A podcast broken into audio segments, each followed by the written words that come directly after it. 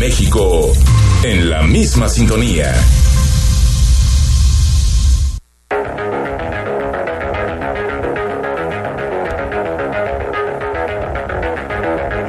Escuchas imagen.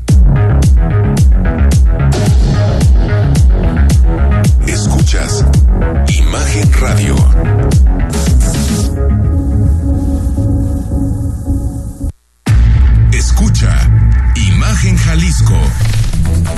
Con Enrique Tucent. De 8 a 9 de la noche. 93.9 FM Imagenguadalajara.mx Imagen. Más fuertes que nunca.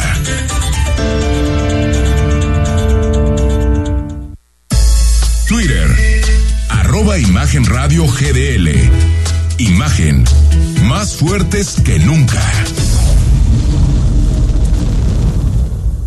Ya estamos en viernes, viernes 4 de febrero. Gracias por estar con nosotros en Imagen Radio. Comenzamos Imagen Jalisco de aquí hasta las 9 con toda la información y el análisis que nos deja esta primera semana del mes de febrero y también a las puertas, Rodrigo de la Rosa, de un fin de semana largo por los festejos de la Constitución mexicana de 1917. ¿Cómo estás, Rodrigo?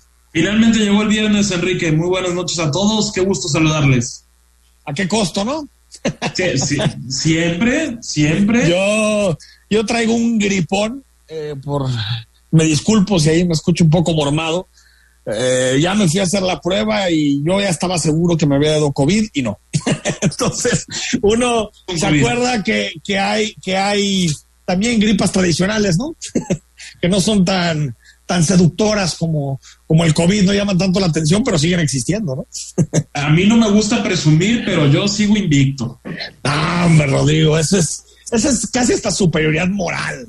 Exactamente. Es así como, como yo soy de los pocos en este país que no nos hemos contagiado, ¿no? Pero bueno, pues sí, ahí vas, ahí vas, Rodrigo, la Rosa esperemos, esperemos que no te contagies. Más adelante vamos a decir quién se lleva el libro de esta eh, eh, semana, un libro que, que estuvimos compartiendo con, contigo y que, eh, bueno, pues es una historia muy interesante, la historia de Shuggy Bain. En unos minutos más, quédate aquí con nosotros, vamos a decir quién de los que nos escribieron se quedan con el libro. Bueno, hay muchos temas. De entrada, hoy sorprendió Rodrigo de la Rosa que el ex abogado de Carlos Lomelí, su colaborador, eh, que ha estado también en la lista de diputados por Morena, estoy hablando de Juan Soltero, hizo público un video en donde se trata de defender de los señalamientos que se le han hecho en los últimos días. Recordemos que Juan Soltero fue agredido, fue baleado en la avenida Lázaro Cárdenas, que estuvo unos días en el hospital. En el video sale, parece que está bien de salud, pero lo primero que hace es cargar en contra de Pablo Lemos, el presidente municipal de Guadalajara. Dice que va a pedir que lo citen al Ministerio Público y que no esté engañando, que él y Carlos Lomelí solamente tienen una relación de amistad, pero que no tienen ninguna relación de ningún otro tipo. Lo escuchamos.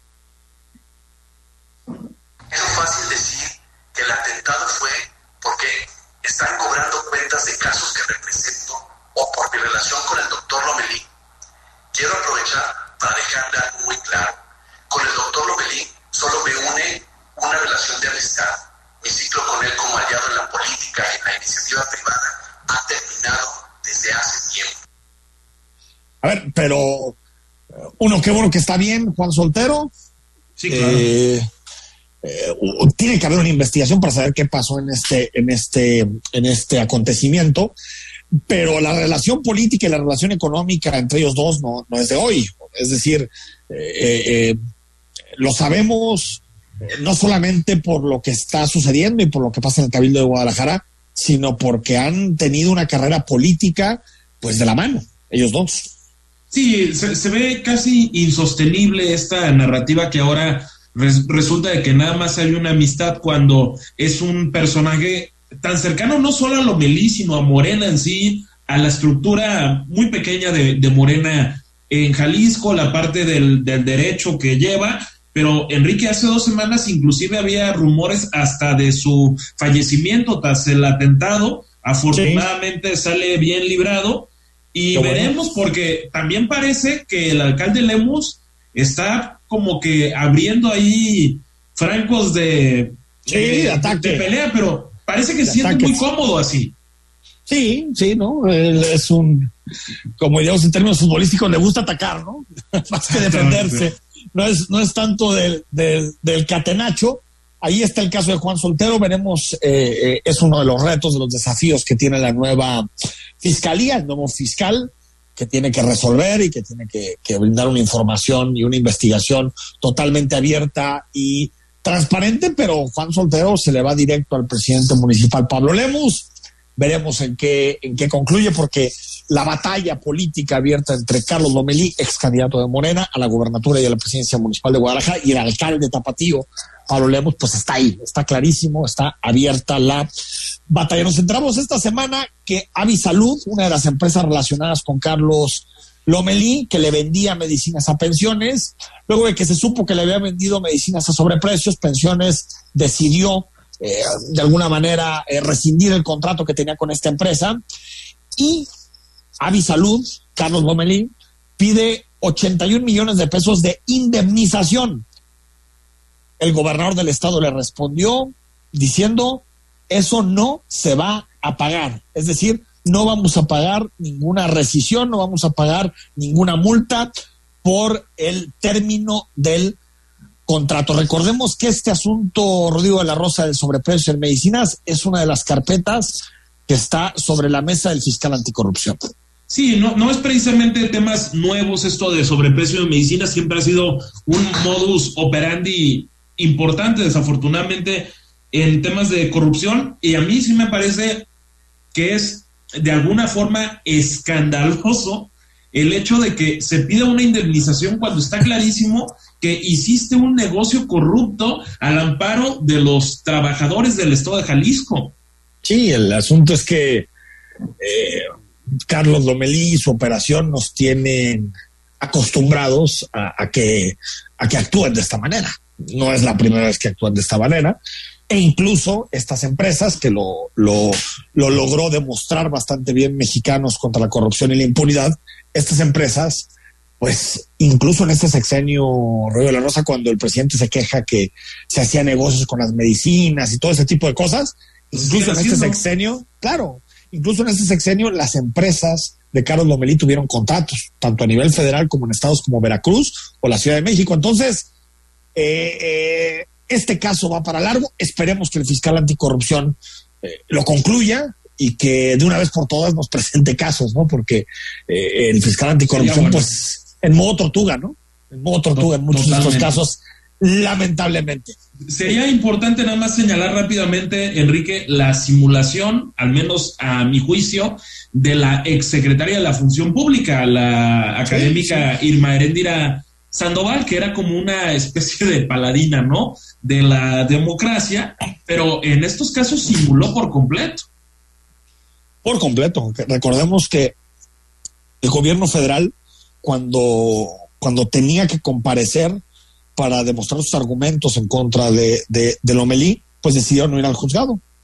Y por lo tanto, al no comparecer, al no, al no ir, aparte en este caso del Ministerio Público, de la Fiscalía, pues lo que hizo el juez fue decirle a Carlos Lomelí que, que, que, su expediente estaba, estaba terminado, es decir, que el caso no se había probado, pero no porque no hayan podido probar eh, los temas relacionados con la operación de Carlos Lomelí, sino porque el gobierno federal y la investigación de la Secretaría de la Función Pública, pues terminó en un cajón. Nadie se presentó Totalmente. a poder, a poder ratificar estas denuncias. Bueno, también hoy eh, sabemos que se ha girado ya orden de aprehensión en contra del magistrado Juan José N. Recordemos que está acusado, Juan José Covarrubias Dueñas, está acusado de violación, está acusado de abuso, de acoso de menores y la fiscalía confirmó que, no se presentó a comparecer esta semana y lo platicábamos ayer. Y otra, Rodrigo la Rosa, que no lo encuentran. Y como no lo encuentran, ahora ya no es un asunto de que se presente, ¿no? Orden de presentación. Ahora se emite la orden de detención Por lo tanto, si encuentran a Juan, a, Juan José, N, lo tienen que... José de Jesús, perdón. José de Jesús N, eh, disculpa por la, por la, equivocación, lo tienen que detener.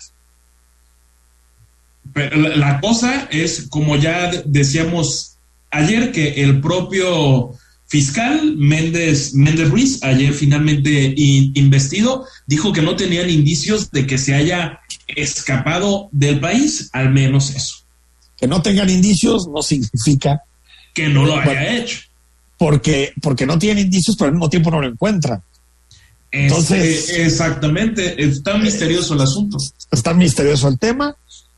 Hijo, ojalá no se haya pelado porque eh, esto complicaría muchísimo, muchísimo las cosas. Bueno, el presidente de la República ha tenido, yo diría, ¿tú, tú la calificarías como la semana más agresiva contra el periodismo en su sexenio? Sí, no, sin ningún lugar. Yo creo que sí, ¿no? Yo creo que no, no exageramos, Y quizá la semana más negra también. Sí, yo creo que le fue fatal al presidente. Sí, esta eh, semana fue para el olvido. Para el olvido. Fue mala. Eh, y aparte él pudo perfectamente haber, no sé qué opina después de la publicación del reportaje de, de Latinus, pudo perfectamente haber dicho, oigan, ordeno una investigación imparcial, estamos abiertos, si hay cualquier duda con relación al contratista, estamos abiertos, que se investigue, no vamos a poner ninguna traba, y en lugar de eso decidió irse contra los periodistas toda la semana, y otro vamos a escuchar las frases de la semana, toda la semana contra Loret, que le llamó de todo. Insultos totalmente impropios de un jefe de Estado que se supone que gobierna para todos y para todos los mexicanos. Pero. Lamentable. También se fue en contra de la que alguna vez fue su consentida, estimado Rodrigo de la Rosa, contra Carmen Aristegui. Y tú pusiste un tuit recordando eh, eh, eh, todas las alabanzas, todas las buenas palabras que le dedicaba el hoy presidente cuando estaba en la oposición a Carmen Aristegui. Si te parece, escuchamos los audios, porque primero es el ataque de López Obrador, la respuesta que da Carmen Aristegui. Con mucha clase. Y si te parece, lo comentamos. Carmen Aristegui, que también engañó durante mucho tiempo, mucho tiempo. Yo este, conocí gente que veían en Carmen Aristegui al modelo de comunicación a seguir, la paladina de la libertad.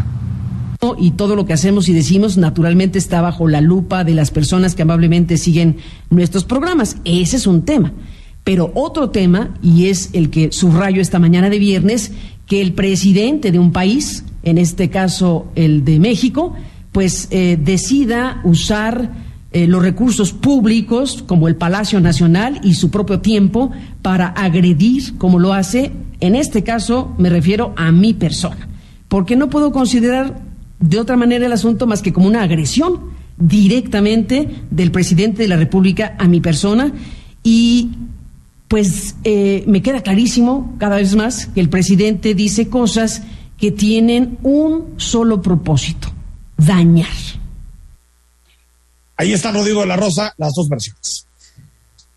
Sí, caray, y como te decía, una semana negra. Yo lo que ponía en, mi cuenta de Twitter, arroba Rodrigo de la R7, era una, una foto simplemente de, de buscar en la propia, en el propio perfil presidencial qué conceptos tenía de Carmen Aristegui. Y vemos tweets variados entre 2010 y 2016 aproximadamente.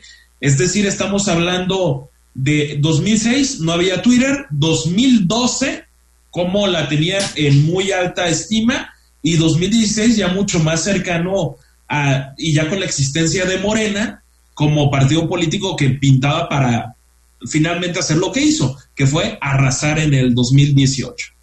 Parece que ahí el, el, hipócrita es él, ¿no? Porque si, si una periodista, que en este caso Aristegui, hacía determinados señalamientos en sexenios anteriores con Calderón y con Peña y los hace en la actualidad, eso quiere decir que está haciendo bien las cosas. Hasta ahí, está haciendo bien las cosas como lo debe de hacer. Y, si antes la alababas por esa valentía y ahora la criticas por esa valentía y dices que es una vocera del conservadurismo, imagínate nomás, pues eso quiere decir que en realidad quien está totalmente nublado y quien tiene un criterio eh, eh, eh, que es inentendible es el presidente de la República. Sí, y, también hay que decir que hubo una crítica fuerte de la propia Denise, ahora no Denise Dresser, sino Denise Merker. Y buenísima, buenísima. De Televisa. En, que el programa, en el programa de la noche, recuerda tercer grado. Tercer grado, exacto. Buenísima, buenísima. Que Enrique, en, cuestión de un minuto y medio, dijo, yo creo que es envidiable, la verdad envidiable, la capacidad de síntesis de, de Denise Merker. A ver si te parece, lo escuchamos, ¿no? Venga. Pero bueno, Denise, si quieres cerrar, por favor, este bloque. Mira, eh, yo creo que el presidente ha sufrido pocas derrotas eh, y lo sabemos, pero ha sufrido varias y esta es una, una más eh, y se la y es una más una derrota frente al movimiento feminista nacional e internacional. el presidente una y otra vez ignora a las mujeres y como mujer quisiera decir cómo me impresiona, cómo me impacta escuchar a un presidente que eh, cobija, eh, protege, demuestra una enorme empatía por ser Pedro Salmerón, por Félix Salgado Macedonio, se preocupa por el impacto en sus vidas de lo que ha ocurrido y no le escucho una palabra sobre las mujeres que son víctimas eh, de violencia de género. Es realmente muy impactante como mujer ser testigo de eso en estas mañaneras en este caso de Pedro Salmerón, que porque no hay denuncia. En el caso de Félix Salgado Macedonio, porque no había sentencia y sí habían denuncias. Lo cierto es que el presidente a las mujeres nos manda un mensaje tremendo de que no nos escucha, no nos ve ni nos oye. Es algo realmente impresionante. Y no, aquí, perdón, sabemos cuántas mujeres están en el gobierno. Lo que el presidente ha hecho en los casos Salgado Macedonio y Salmerón es enfrentarse a un movimiento que pide un trato digno, humano y respetuoso a las mujeres y a las mujeres no las oye. Yo me quedo con este tema. La verdad es que es lo que me parece más importante de esta historia. Por ahí está, dejamos el minuto y cachito porque creo que era importantísimo ponerlo. Y, aquí, antes de irnos al corte, Rodrigo de la Rosa, dos elementos que creo que es, que es, importante comentar. Okay. El, primer, el primero, yo sí noté un presidente desesperado esta semana. O sea, tantos insultos solamente es sinónimo de desesperación. Desesperación. Porque la revelación que hizo Latinos la semana pasada golpeó al presidente eh, eh, en un lugar eh, que le dolió. Le dolió claramente. O sea, donde más le dolió. donde más le dolió. Yo que está, y coincido contigo, es la más fuerte. Porque se van acercando a, lo más cercano del presidente, a sus hijos, a sus hermanos, y, y, eso comienza a, molestar al presidente de la República y por lo tanto no se, no se movió la lengua. Pero lo segundo que me parece que es algo interesante destacar, Rodrigo no sabes cuando vemos las cosas tan, tan mal, yo creo que el periodismo mexicano mostró mucha fortaleza esta semana, me parece, en general. O sea, desde la publicación valiente que hizo Loret la semana pasada, desde eh, las respuestas de Carmen Aristegui, lo que sucedió con la propia Denise Merkel, las coberturas que hubo en los medios de comunicación, cómo el tema se mantuvo vivo en la, en la, en la opinión pública de, de, la casa en Houston, a pesar de la operación y a pesar de las descalificaciones que venían desde el púlpito presidencial. Hay que ver las dos cosas. Uno, sí que tenemos un presidente que le incomoda a cualquier persona que no piense como él, pero también tenemos buenos periodistas, Rodrigo la Rosa, y eso para el futuro del país es mejor que, que, que, que, cualquier, que cualquier mandatario, que cualquier presidente. Tenemos buenos periodistas, periodistas valientes que hacen su trabajo y eso me parece que, hay que ver de pronto el vaso medio lleno. ¿no? Sí, hoy, esta semana el periodismo creo que se aventó un golazo, ¿eh?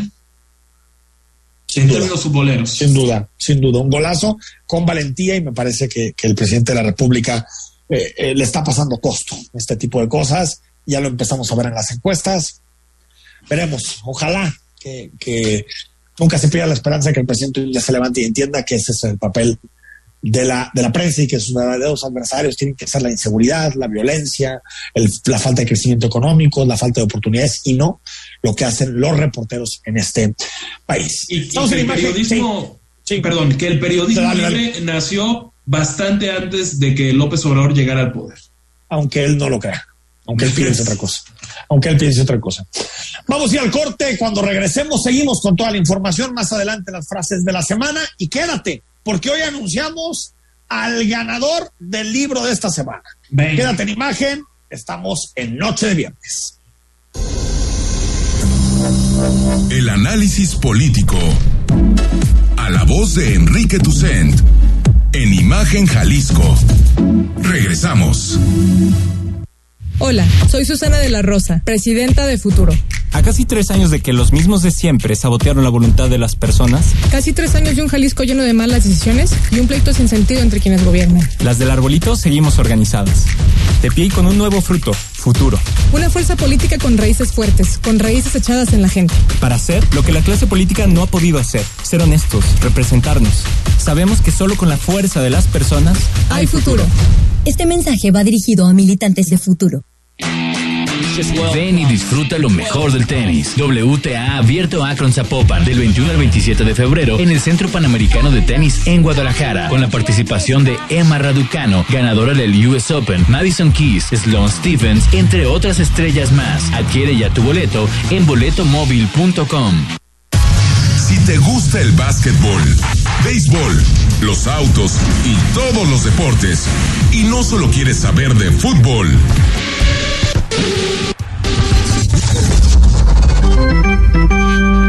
te invitamos a que escuches todos los domingos, de 8 a 10 de la noche, Imagen Deportiva, por Imagen Radio, poniendo a México en la misma sintonía.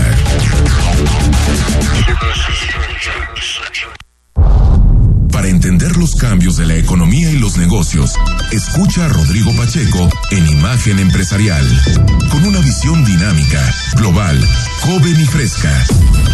De lunes a viernes, de 6 a 7 a.m., por Imagen Radio, poniendo a México en la misma sintonía. El análisis, la polémica, lo asombroso el interés. Todo eso somos. Imagen Radio, poniendo a México en la misma sintonía.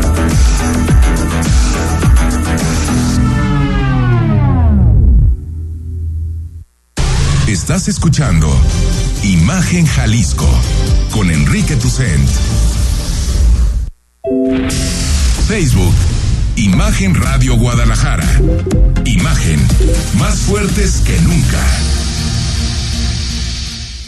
Seguimos en imagen, gracias por estar con nosotros. Viernes 4 de febrero, si vas de regreso a tu casa después del trabajo, que disfrutes, que descanses, si te puedes tomar el puente, a diferencia de nosotros que no, pues que, pues que disfrutes, ¿no?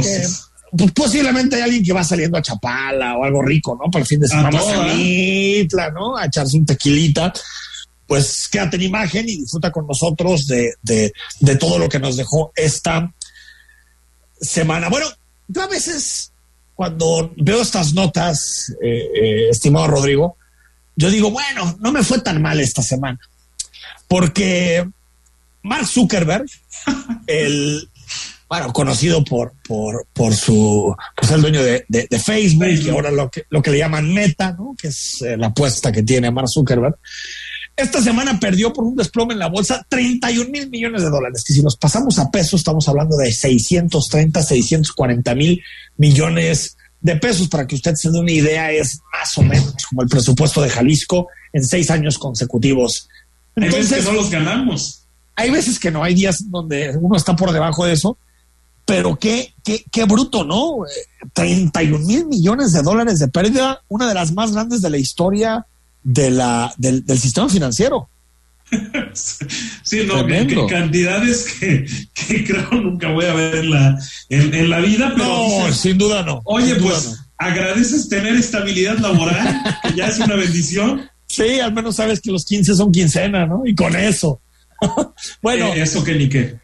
Nos fuimos hablando de, eh, antes del corte de pues del tema del hijo del presidente López Obrador, que ha sido el tema de la semana sin duda, y el Partido de Acción Nacional decidió presentar una denuncia en Texas en contra de esta propiedad y para que se investigue y para saber si hay o no. Fíjate, eh, ayer escuchaba a, Luis de la Calle en, el programa de Leo Zuckerman en, Foro TV y es una cosa que, que es interesante y que, y que a veces en, este debate lo hemos confundido. No necesariamente lo, lo del hijo del presidente es conflicto de interés, sino puede ser realmente tráfico de influencias, porque lo que decía Luis, y creo que tiene razón, es que el conflicto de interés solamente le puede caer a un funcionario público, per se, como tal. Es decir, un funcionario que tome una decisión pública basada en favorecer sus intereses privados y no los intereses de la sociedad. Eso es básicamente el, conflicto de interés. Pero en este caso, lo que se debería investigar es si la renta de esta casa, si el hecho de que habitar esta casa de un contratista del gobierno, el hijo del presidente López Obrador, pues en realidad se hizo por ser el hijo del presidente de, de México y por lo tanto que recibiera un trato de favor y por lo tanto sus influencias le dieran un privilegio. Y pues en realidad hay que decirlo, Rollo La Rosa, esta debe ser la investigación, más que el tema del conflicto de interés.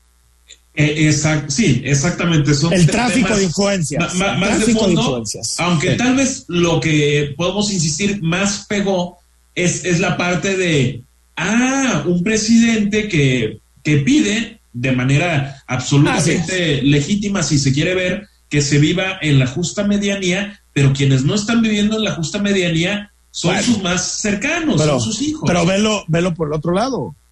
Pues pensamos, pensamos que el presidente es una persona, eh, un encantador de serpientes, pero pues no ha sido capaz ni de convencer a sus hijos. bueno, o sea, no ha sido ni sí, sí, es interesante eso. Tal, vez, tal vez, tal vez no es tan hábil discursivamente como a veces pensamos. Bueno, el presidente opinó sobre este tema y dijo que la denuncia del PAN solo es para echarle lodo, que no tiene más ya este, un partido eh, presenta una denuncia a la fiscalía, adelante. Obvio, no hay nada ilegal, nada absolutamente, pero es el escándalo, es tirar lodo. Pues eso ya lo definirá la justicia, ¿no? Si es, para echarle lodo o no. Lo que toca ya lo definió un juez si hay o no materia para poder investigar, pero lo cierto es que está presentada la denuncia y el presidente López Obrador, que yo creo que internamente dice, ya quiero cerrar este tema, ya que se cierre, ya que se debata otra cosa, ya que volvamos al debate sobre la revocación de mandato, pero el tema se mantiene vivo en la opinión pública y hasta que no haya una investigación concluyente, me parece, Rodrigo de la Rosa, que seguiremos hablando de este tema. ¿eh? Sí, y yo creo, Enrique, que tan se mantiene en vivo en la opinión pública que ayer Latinus volvió a, publicar un tema sobre Manuel Bartlett e hijos, sí, aparentemente hay muchas fichitas ahí, y se habla menos, menos de ese. ¿Por qué? Porque se sigue hablando de la bomba de, hace, de, de hace una semana. Yo creo, tal vez no al grado, pero pero así como a la fecha se dice la Casa Blanca de Enrique Peña Nieto, aquella investigación impecable de Aristegui Noticias, pues creo que también esta es algo que, lo va a perseguir. Puede acabar o no con su popularidad, pero lo, va a seguir, yo creo, definitivamente. Sí, yo creo que es la, la, la, la piedra en el zapato más eh, voluminosa, más incómoda, seguramente que tiene el presidente desde que comenzó su eh, sexenio. La Corte mandató al INE hacer la revocación de mandato como se pueda. Ya no va a haber más dinero. El INE tiene dos mil millones de pesos. Y por lo tanto, Rodrigo de la Rosa, a la Corte, al no quererse pelear con el presidente de la República, le pide al INE que lo haga como pueda, haya sido como haya sido.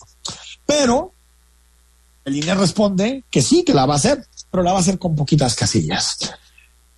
Te platico la historia posterior al proceso. Va a haber poca participación y el presidente va a decir, pues es por estos eh, eh, que viven de lujo, como su hijo, yo creo que menos que su hijo. No, bastante menos. Bastante menos que su hijo, que viven de lujos, pero que fueron incapaces de hacer un proceso. Y como pusieron pocas casillas, pues pocas personas fueron a votar.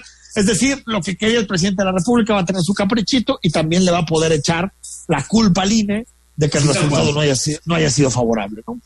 Sí, y, entonces, pero también apuntar en lo quizá positivo que la Suprema Corte está también garantizándole al, al INE que no puede haber procesos penales contra sus consejeros. Coincido, es, muy positivo. Por, eso, o sea, entonces está diciendo la Suprema Corte, ¿saben qué? De plano no me voy a pelear con el presidente, hasta ahí bien, se, se puede parecer entendible, pero también INE, consejeros, funcionarios del INE, les garantizo que ustedes no están fuera de la ley y por lo tanto adelante con lo que hay. Sí, eso tal vez es la amenaza más fuerte que hizo el INE, ¿no? Las denuncias penales que sean, eh, eh, que en particular puso el presidente del Congreso, el presidente de la Cámara de Diputados. Un par de temas antes de irnos al corte, se fue eh, Alberto Balleres, empresario, GNP, dueño de GNP, murió la noche del miércoles, nos enteramos el jueves, uno de los hombres con más recursos de este país, uno de los multimillonarios de este país muy cercano a, a, recibió en su momento la presea Belisario Domínguez en el sexenio de Enrique Peña Nieto y el presidente López Obrador dijo que no siempre coincidían, pero que se respetaban. Más profundo pésame por eh, el fallecimiento de Alberto Valleres González, un empresario mexicano. El día de ayer, por la noche, nos comunicamos con sus familiares, con su hijo Alejandro. Les enviamos a todos ellos nuestro abrazo. Pues que descanse en paz, Rodrigo de la Rosa, y que su familia encuentre pronta resignación, ¿no? Así es, un, un gran, gran empresario. Podemos ver ahora sí que todo, todo el, el, emporio que, que, construyó y digo, más, más allá de, de, las ideas, como dicen, si se puede coincidir o no, es una persona, ese grupo que aporta muchos empleos al país y con eso nos tenemos que quedar.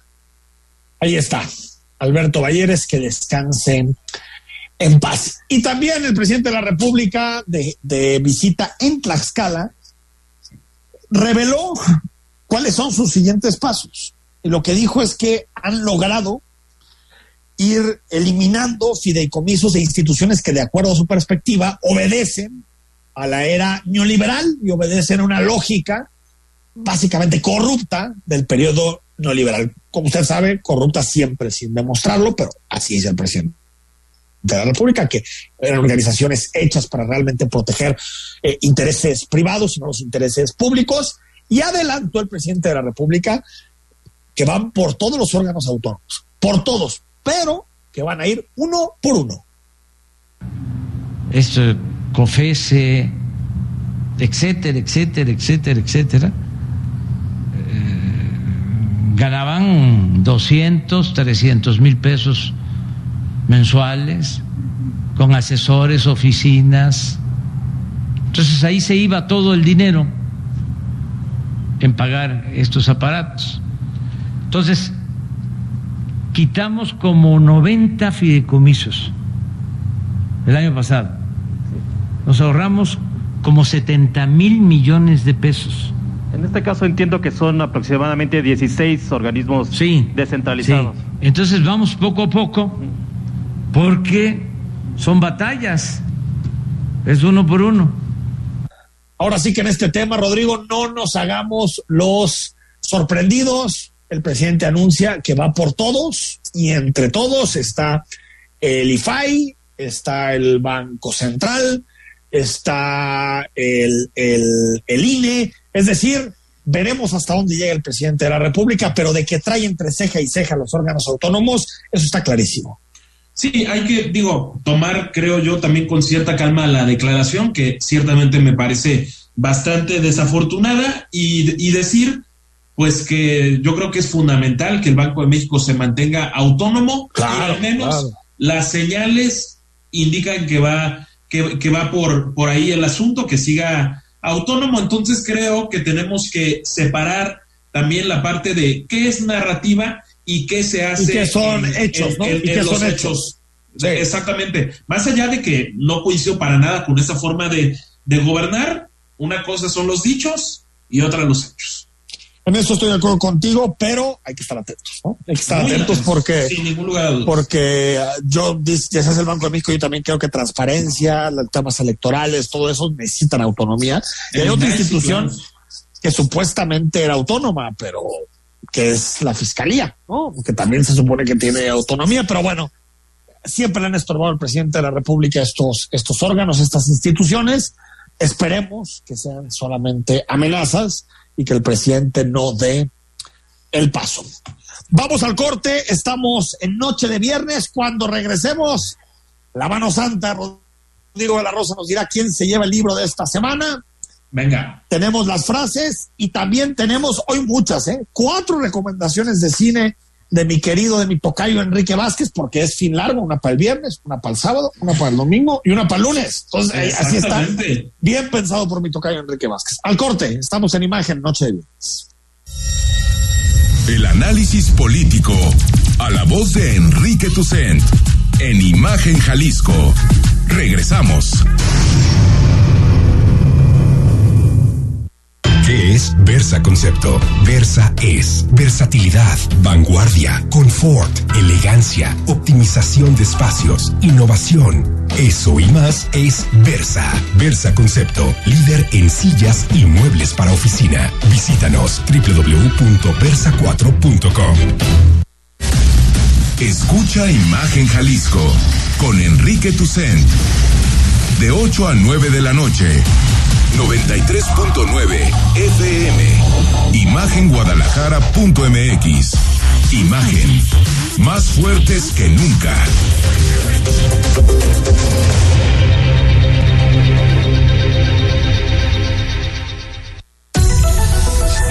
Las noticias en México y el mundo no descansan. Imagen informativa con Patricia Rodríguez Calva. Domingos, 7 de la noche. Imagen Radio, tan grande como la información. Poniendo a México en la misma sintonía.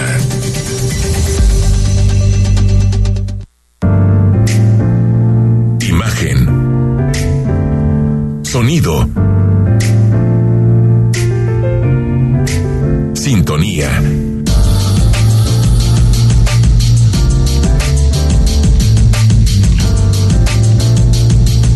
a México en la misma sintonía. Las voces más importantes del análisis político en Jalisco, en un espacio para comentar, reflexionar y polemizar sobre los temas de tendencia a nivel local, nacional e internacional. Imagen, más fuerte que nunca.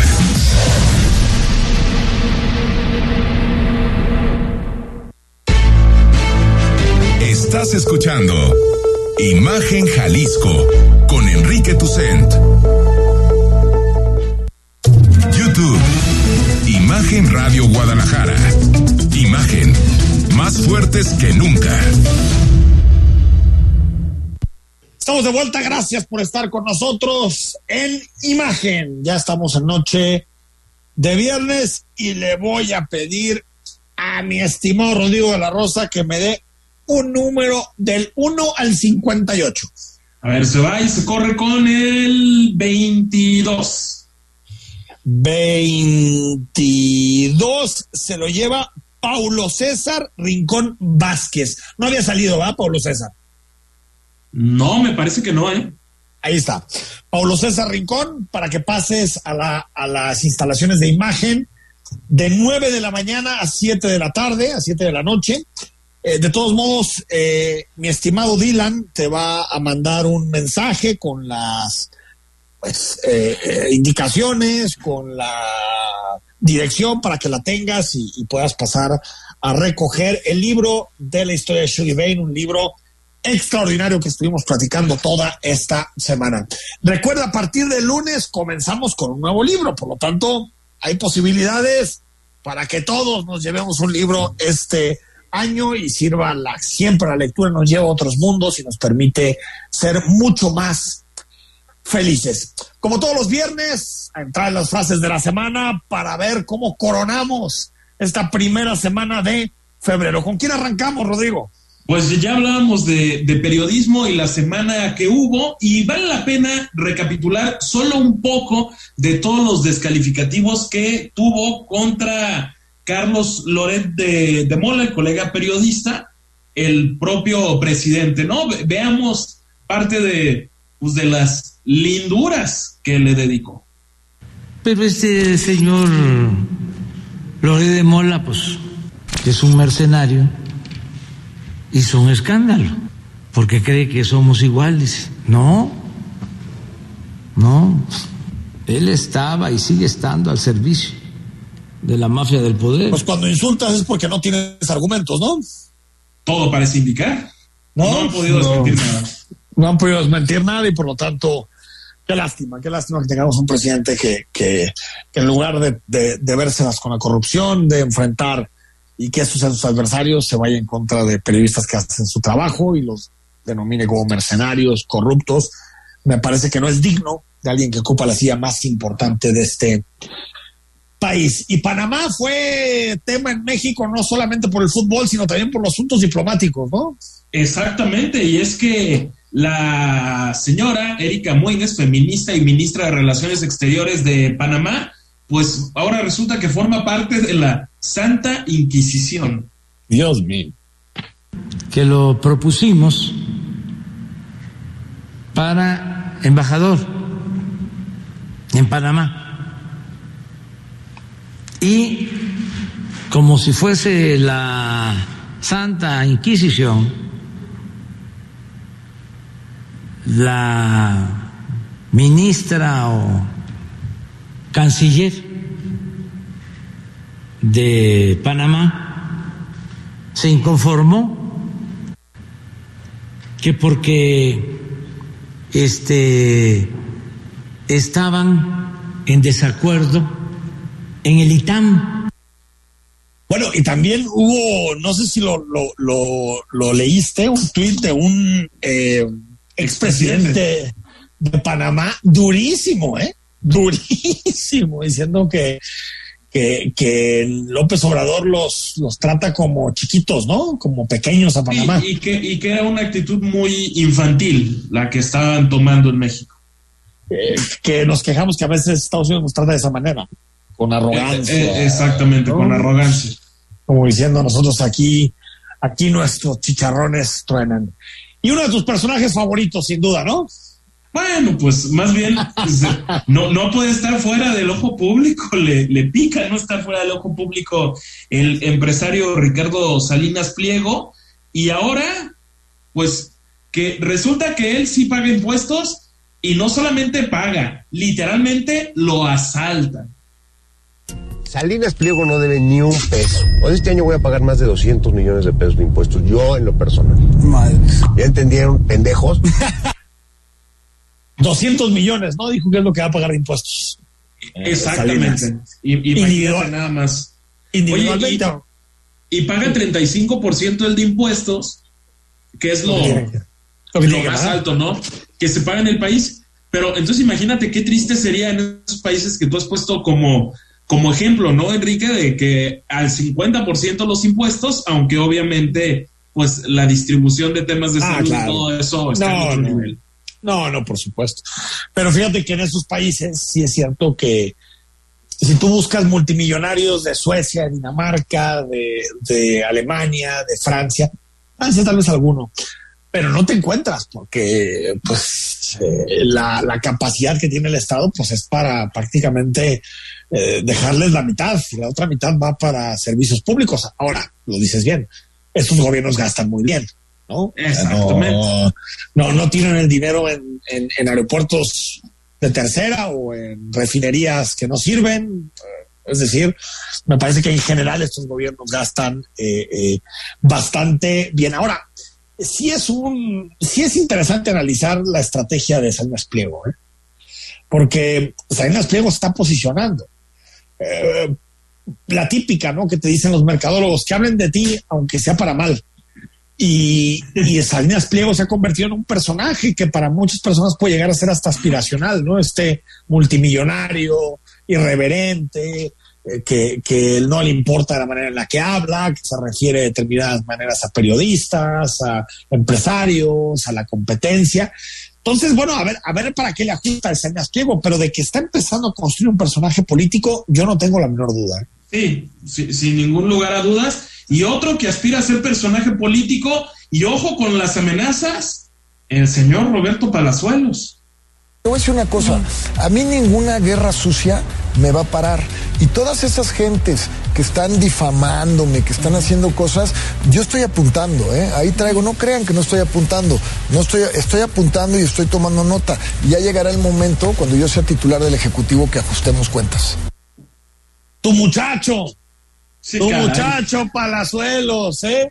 Amenazando y diciendo que está anotando en su listita a los que lo han criticado para poder vengarse cuando llegue a Palacio Nacional. Y me parece muy interesante, lo compartí en mis cuentas, la crítica que le hace Patricia Mercado, que es de su partido, de Movimiento Ciudadano, porque dice, le, le responde y dice, es gravísimo que Roberto Palazuelos amenace con un ajuste de cuentas a una mujer que defendió sus derechos laborales. Es inadmisible amenazar con usar un eventual, un eventual poder como gobernador para tomar venganzas personales. Mostró toda su cara de autoritario el señor Palazuelos. Toda. Así es. lamentable, no, impresentables de declaraciones de alguien que está en una gira de, de medios, por cierto, aparentemente y se va y se corre con el pleito entre el gobierno de Jalisco y la Universidad de Guadalajara. Escuchamos en un mismo inserto al gobernador Enrique Alfaro y al rector que respondió. Que se lo expliquen a sus estudiantes. ¿No lo consultaron con la mesa de salud? Ellos acordaron algo, lo anunció el rector de frente a todos ustedes. No estoy diciendo nada que no haya, de lo que no hayan sido testigos los medios de comunicación. Teníamos un acuerdo, pero pues entendemos que ellos actúan por órdenes de una sola persona, alguna cosa habrá visto, este, a lo mejor se sienten más cómodos sin trabajar.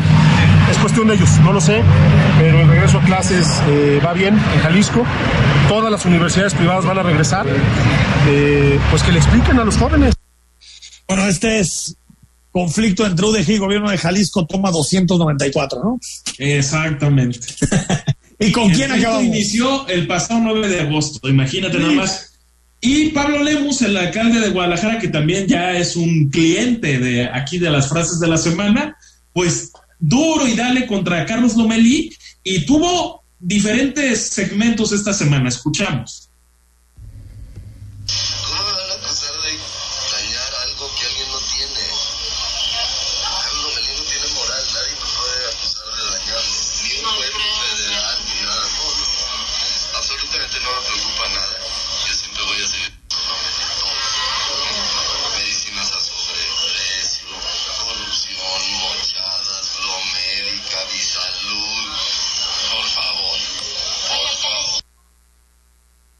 ¿Con quién te quedas de todas las frases? Ay, híjole, no, yo me voy a quedar con la Santa Inquisición de, de, lo de Panamá. Creo que el tema de las mujeres se tiene que tomar con mucho más con pincitas ahí el presidente. Creo que se equivoca y no es la forma de, de hacer relaciones exteriores, vaya, según yo. Yo me quedo con Loret y las amenazas y los señalamientos y las descalificaciones a su, a su trabajo que ha hecho con su trabajo profesional y con el de todo su equipo, mucho más por hacer contrapeos en este país que toda la maldita oposición junta. Ah, Estimado Rodrigo de la Rosa, vamos al corte y regresamos para hablar de cine, ¿no? Venga. Regresamos. El análisis político a la voz de Enrique Tucent en Imagen Jalisco. Regresamos. Aprende a jugar golf en el espectacular Cielo Country Club. Inscríbete a nuestra academia para recibir tus clases sabatinas de 9 a.m. a 12 p.m. Nuestro profesional de golf guiará tu enseñanza. Llama al 3684-4436, extensión 102 o en www.elcielogolf.com. Ven y disfruta lo mejor del tenis. WTA abierto Akron Zapopan del 21 al 27 de febrero en el Centro Panamericano de Tenis en Guadalajara con la participación de Emma Raducano, ganadora del US Open, Madison Keys, Sloan Stephens, entre otras estrellas más. Adquiere ya tu boleto en boletomóvil.com. El mundo cambió e Imagen Radio también. Por eso, podrás vernos en televisión. Busca Imagen Multicast, canal 3.4 de la televisión abierta y en los principales carriers de televisión de paga. Imagen Multicast, canal 3.4 de televisión digital, poniendo a México en la misma sintonía. Para que puedas ver el mundo desde otro ángulo, escucha Imágenes del Turismo con Laura Rodríguez y Carlos Velázquez. Todos los sábados a las 11 de la mañana. La visión de fondo del turismo por Imagen Radio.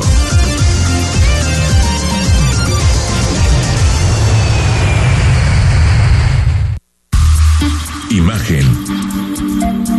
Sonido. Sintonía.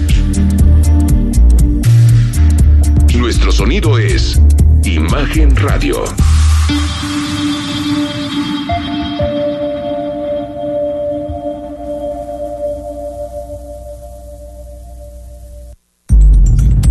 Estás escuchando Imagen Jalisco con Enrique Tucen. Instagram, arroba Imagen Radio GDL. Imagen, más fuertes que nunca. Ya es viernes y también viernes que huele a puente. Cuatro recomendaciones que nos tiene mi tocayo Enrique Vázquez en cines, en Netflix, en, en todas las plataformas, en Apple. Tocayo, ¿cómo estás? Buenas noches. Y es momento ya de las recomendaciones para ver este fin de semana, que además es extendido, y entonces habrá más oportunidades para actualizarse en lo que llega a la cartelera en Guadalajara para quienes han decidido regresar a las salas de cine con todas las precauciones o para quienes también decidan seguir disfrutando de su servicio de streaming preferido en casa. Para quienes optaron por ir al cine, ya es posible ver en pantalla grande la más reciente película de Pedro Almodóvar, Madres Paralelas, estrenada el año pasado en la inauguración del Festival de Venecia, fue con la que abrió y estuvo en competición además, y en donde además vuelve a dirigir a actrices como Penélope Cruz, Rosy de Palma, Julieta Serrano o Aitana Sánchez Gijón, que se unen a la sangre joven de Milena Smith, que interpreta a una chava que coincide en una habitación de hospital con el personaje que hace Penélope Cruz, porque ambas están a punto de dar a luz un hijo del que quedaron embarazadas accidentalmente. De ahí el título de la película, porque se hacen grandes amigas para ir acompañándose en la crianza de sus respectivas niñas, hasta que, muy en el estilo de Almodóvar, empiezan a surgir giros que apuntan a complicar esa relación extraña entre las mujeres, en la que además se mezcla muy a fuerzas un tema social relacionado con las víctimas de familiares desaparecidos de la época franquista en España. No obstante, no deja de ser un melodrama femenino rodeado de mujeres, por supuesto, de estas mujeres que le gustan a, Pedro Almodóvar, específicamente de madres que, como ya verán, mucho habrá de paralelismo entre ellas en más de un sentido. Madres Paralelas llegó prácticamente en exclusiva a las salas de la Cineteca de la Universidad de Guadalajara. Para quienes estén del lado opuesto del melodrama, entonces también llegó esta opción a la sala. Se trata de una película de terror tailandesa, perdón, que está narrada en un formato de falso documental y es eh, la vida de una medium y el culto sobre el chamanismo en una región de Tailandia, lo que pues ya la hace diferente mezclando elementos de posesiones de entes malignos con folclore tailandés, mientras que conocemos los detalles de esta práctica, uno de los integrantes del equipo que hace este falso documental al parecer es poseído por una entidad eh, pues maligna, no tanto demoníaca, ya verán ustedes eh, eh, el, hilo conductor que tiene que ver con la religión en ese país. Quizás vayan a encontrar elementos ya reconocidos de otras películas, pero el hecho de que todo ocurre en una espesa zona tailandesa le da un toque ambiental pues denso e inquietante que juega con elementos de la realidad y de una cultura religiosa quizás no tan ajena del todo a la nuestra. La película se llama La Medium y está en las salas de cine de Guadalajara desde este viernes. En plataformas también van dos opciones. La primera es, eh, bueno, recordarles, me viene esta recomendación que hice en noviembre del año pasado de la película Noche de Fuego de Tatiana Hueso en torno a la desaparición de niñas que tienen que disfrazarse de muchachos para evitar ser raptadas en un pueblo dentro de la Sierra Mexicana y ahora ya pueden ver desde este mes de febrero en Netflix, en el dado caso que la hayan dejado pasar durante su breve estancia en la cartelera. Noche de Fuego podría ser incluso la película que represente a México en la próxima entrega de los Óscares dentro de la categoría de película internacional. Pero eso lo sabremos el próximo martes 8 de febrero cuando se den a conocer las nominaciones al Oscar. Les reitero, Noche de Fuego está ya disponible en Netflix.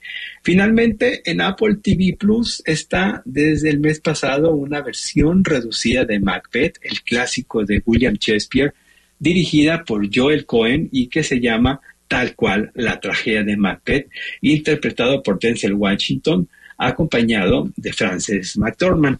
La historia quizás ya conocida por muchos es la de un lord escocés que tiene la intención de llegar a ser rey de Escocia a toda costa, luego de que es seducido y convencido por unas brujas. Para conseguirlo, hace todo tipo de acciones poco éticas o morales para conseguir su cometido. Historia por lo cual pues sigue teniendo una actualidad terrible, ¿no? Muy equiparable a lo que vivimos hoy.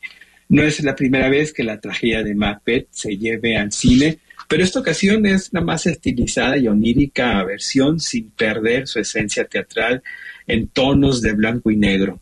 La tragedia de Macbeth está en Apple TV Plus y luego de que vean en los primeros minutos a una espectacular actriz que se llama Catherine Hunter interpretando a las brujas proféticas, no podrán dejar de seguir la historia. Son mis recomendaciones para este fin de semana largo, Tocayo. Nos escuchamos el próximo viernes, pero antes, si así lo desean, pueden encontrarme en Twitter como arroba Enrique Vázquez. A seguirnos cuidando, les deseo un muy buen fin de semana. Luego La Rosa, nos vamos a descansar. Que estén muy bien. Feliz fin de semana a todos. Feliz fin de semana a todas y a todos. Soy Enrique Tucen. El próximo lunes, sí, lunes de puente, Día de la Constitución, pero vamos a estar totalmente en vivo en Imagen. Que descanses. Escucha Imagen Jalisco con Enrique Tucent de 8 a 9 de la noche, 93.9 FM. Imagenguadalajara.mx. Imagen más fuertes que nunca.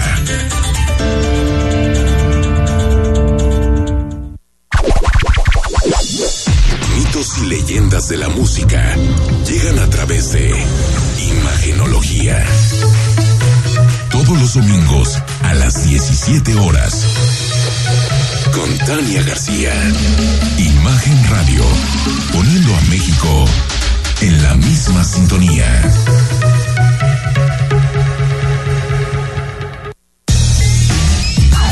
Mitos y leyendas de la música llegan a través de Imagenología. Todos los domingos a las 17 horas con Tania García. Imagen Radio. Poniendo a México en la misma sintonía.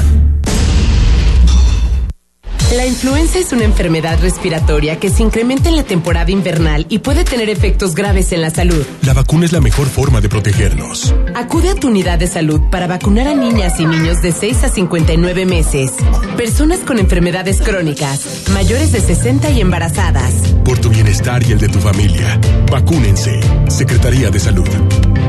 Este programa es público, ajeno a cualquier partido político. Queda prohibido su uso para fines distintos a los establecidos en el programa.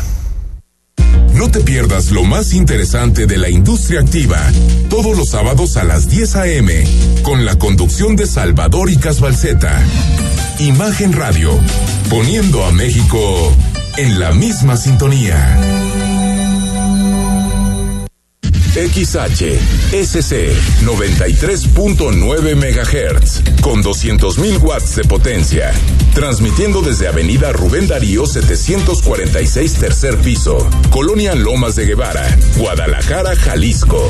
Código postal 44657. Imagen. Poniendo a México en la misma sintonía.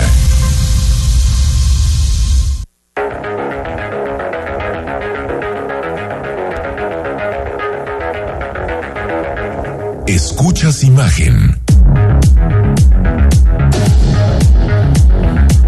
Escuchas imagen radio.